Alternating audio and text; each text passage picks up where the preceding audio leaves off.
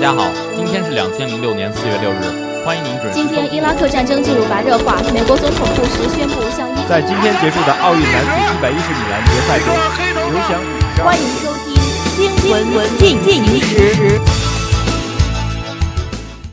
欢迎您收听二零一六年十月三十一日的新闻进行时。今天是星期一。今天节目的主要内容有：新闻快报，严肃党内政治生活是全面从严治党的重要基础。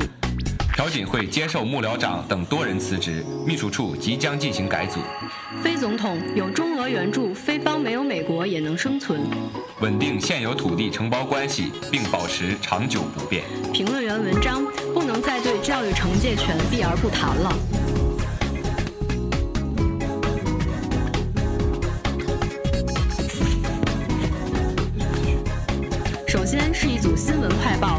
严肃党内政治生活是全面从严治党重要基础。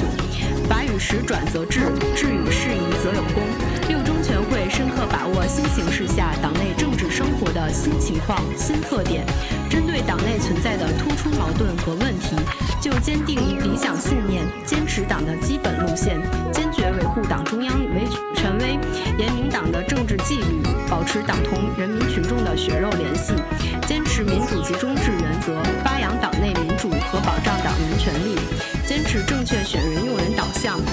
和党的组织生活制度，开展批评和自我批评，加强对权力运行的制约和监督，保持清正廉洁的政治本色等十二个方面作出规定，提出明确要求。准则既是党章规定的具体化，也是近年来全面从严治党实践的一系列举措的系统化。既指出了病症，也开出了药方，既有治标举措，也有治本方略，是我们党坚持思想建党和制度治党相结合的具体体现。准则管不管用，关键看能不能执行到位。党内政治生活严肃起来，认真起来，全面从严治党就有了重要基础。只有抓好教育，教育这个根本，涵养政治文化，才能不断培厚良好政治生态的土壤，筑牢全党步调一致的根基。只有抓好严明纪律这个关键，强化党内制度约束，才能推动管党治党不断从宽松软走向严实硬。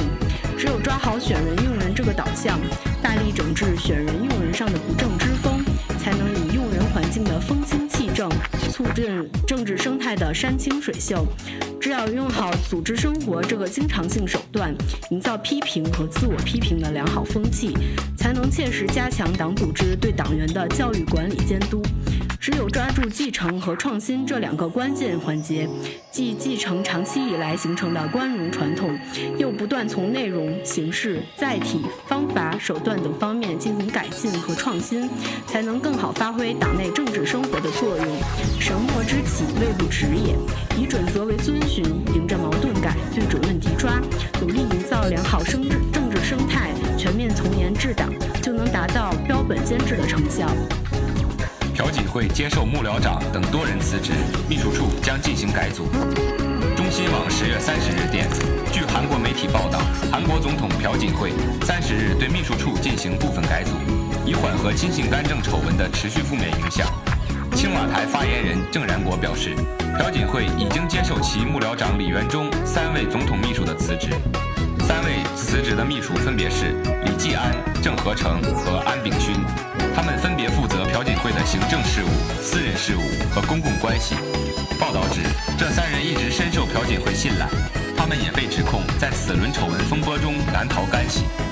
同时，朴槿惠任命前长前检察官崔义炯为高级秘书，负责内政事务；任命前韩国议会发言人裴正林为公共关系秘书。郑然国还表示，考虑到目前情况，朴槿惠仅批准了包括幕僚长在内的十一名总统秘书中五人辞职，秘书处的其他空缺职业也很快进行改组。在深陷亲信崔顺实干政丑闻后，朴槿惠在二十八日下午与新国家党代表李珍炫进行一小时三十分的单独会晤。当日深夜，指示青瓦台首席秘书官集体递交辞呈。青瓦台方面二十八日表示。崔顺实事件引发巨大风波，全体国民因之而受深重冲击，对此深感歉意。青瓦台方面说，朴槿惠为了消除国民的不安和稳定推动国政，包括全面更换秘书阵容在内，正深入考虑多种解决方案。韩国执政党新世界党发言人金成院三十日则表示，新世界党当天召开紧急会议，决定要求朴正朴槿惠成立举国中立内阁，以应对崔顺实干政引发的风波。非总统有中俄援助，非方没有美国也能生存。菲律宾总统杜特尔特二十九日说，菲律宾没有美国的有条件援助也能生存下去，因为中国和俄罗斯提供援助。杜特尔特再度抨击美国，称即将卸任的美国驻菲律宾大使戈德堡公开批判其反独战和美国政府给予援助设定的许多条件。菲律宾新闻网二十九日称，杜特尔特在哥打巴托市发表电视演讲时说：“你们可以继续你们的援助。”他补充说：“我们并没有那么的绝望，我们将能够生存。”杜特尔特说：“中国在他访华期间向菲律宾提供援助，这象征中非因为南海争端关系解关系解冻。”他他说：“也许他们将给我一个免费的项目，我可以最大限度地发展棉兰老岛。”杜特尔特还说，俄罗斯总理海德韦杰夫也在老挝的东盟峰会外做出相同的承诺。他说：“他们告诉我，来这里，我们有一切你需要的，我们将提供给你。”杜特尔特称，甚至是美国的盟友日本也承诺会帮助菲律宾。报道称，他对美国传达消息说：“我们很想再传达这个消息。你们跟我们说话，就好像我们是你们的殖民地，仿佛我们是你们的棋子。”你们只能给予设定许多条件的援助。在此前访问中国时，杜特尔特对中国的商人说，他将和美国分手，并称菲律宾、中国、俄罗斯三国将共同面对世界。稳定现有土地承包关系，并保持长久不变。新华社北京十月三十日电，近日，中共中央办公厅、国务院办公厅印发了关于完善农村土地所有权、承包权、经营权分置的办法意见。并发出通知，要求全国各地区各部门结合实际，认真贯彻落实，全面贯彻落实党的十八大和十八届三中、四中、五中全会精神，深入学习贯彻习近平总书记系列重要讲话精神，紧紧围绕统筹推进五位一体总布局和协调推进四个全面战略布局，牢固树立新的发展理念，认真落实党中央、国务院决策部署，围绕正确处理农民和土地关系。这一革命主线，科学界定三权内涵、权力边界及相互关系，逐步建立高效规范的三权运行机制，不断健全归属清晰、权能完整、流转顺畅、保护严格的土地产权制度，优化土地资源配置，培培育新型经营主体，促进适度规模经营发展，进一步巩固和完善农村基本经营制度。为发展现代农业、增加农民收入、建设社会主义新农村提供坚实保障；建立健全土地流转规范制度，规范土地经营权流转交易，因地制宜加强农村产权交易市场建设，逐步实现涉农县、市、区、旗全覆盖，健全市场运行规范，提高服务水平，为流转双方提供信息发布、产权交易、法律咨询、权益评估、抵押融资等服务。加强流转合同管理，引导流转双方使用合同示范文本，完善工商资本租赁、农地监管和风险防范机制，严格准入门槛，确保土地经营权规范有序流转，更好地与城镇化进程和农村劳动力的转会规模相适应，与农业科技进步和生产手段的改进程度相适应，与农业社会。服务水平相适应，加强农村土地承包经营纠纷调解仲裁体系建设，完善基层农村土地承包调节机制，妥善化解土地承包经营纠纷，有效维护各利益主体的合法权益，构建新型经营主体政策扶持体系，完善新型经营主体财政、信贷、保险、用地项目，示范家庭农场、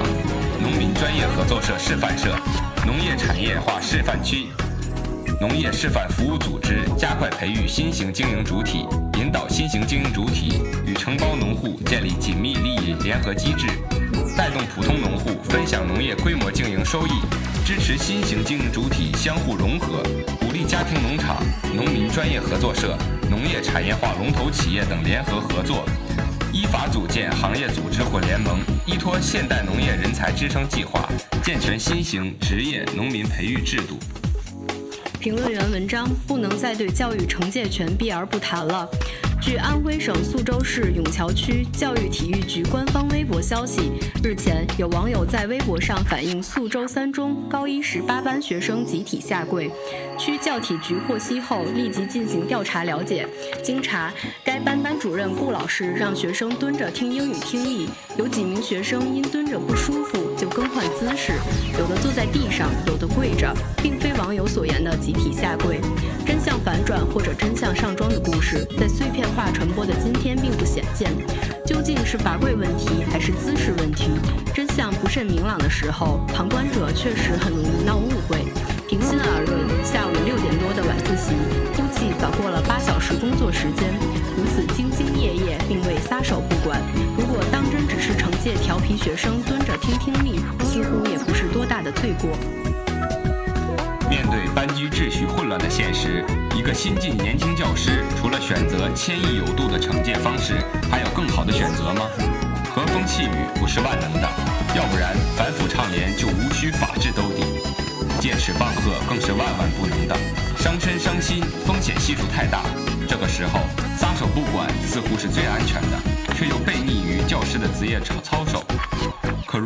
纪律秩序的学生都不能适度惩戒，那么教育者该拿什么管得住熊孩子？苏联教育学家马卡连科说：“适当的惩戒不仅是老师的权利，更是老师的义务。不了解惩戒，老师就放弃了一部分自己应尽的职责。”今天法治环境更为清朗，教育制度更为健全，在赏识教育一路跑偏之后，是该让教育惩戒权回到中国教。章：城管赋权的法律原制应该应治哪个方面？有媒体报道说。住建部公布了城市管理执法办法征求意见稿。该报道称，此举表明城管执法终于迎来了基础性的、覆盖面广的、综合性的法律保障。不过，也有多位长期关注城管执法改革的专家表示，以部门规章的形式进行城管执法立法，法律位阶太低，掣肘城管执法的部门协作问题无法解决，建议以法律或行政法规的形式来规范城管执法。据住建部所公布的《城市管理执法办法》征求意见稿，城管执法范围在征求意见稿中以专章形式做了限定。该范围包括住房和城乡建设全部领域，环境保护管理方面，社会生活噪音污染，建筑施工噪音污染，施工扬尘污染，餐饮服务业油烟污染，露天烧烤污染，城市焚烧沥青、塑料垃圾等烟尘和恶臭污染。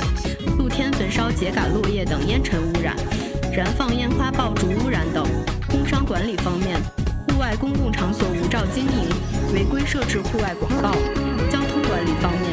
在城市道路上违法停放机动车辆。水务管理方面，上城市河道倾倒废弃物和垃圾，违规取土，城市河道违法建筑物拆除等。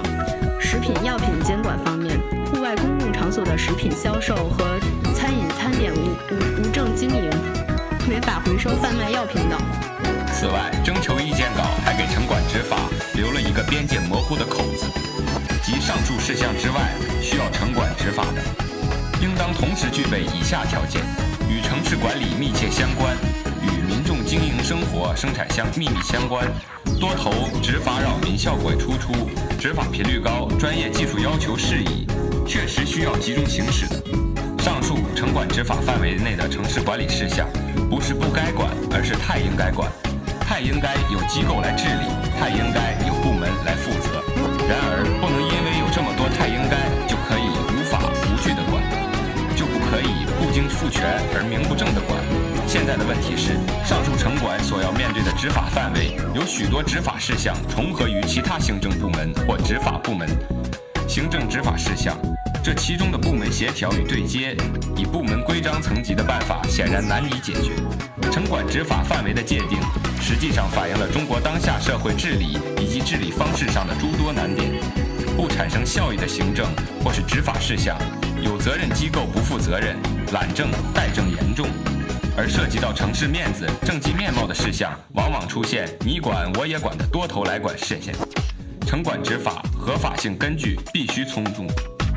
最后是今明两天天气预报：今夜晴，最低气温零下三摄氏度；明天多云转晴，最低气温零下二摄氏度，最高气温七摄氏度。以上就是今天全部内容。播音：孟祥奇、陆迎新，导播：周浩源。欢迎您的收听，我们下期再见。再见。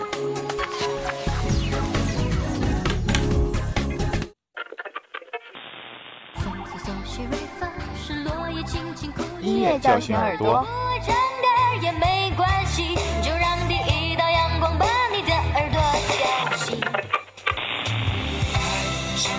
音乐唤醒心灵。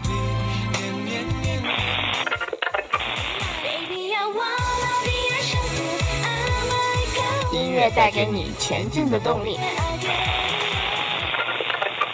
还记得那些陪伴你、带给你温。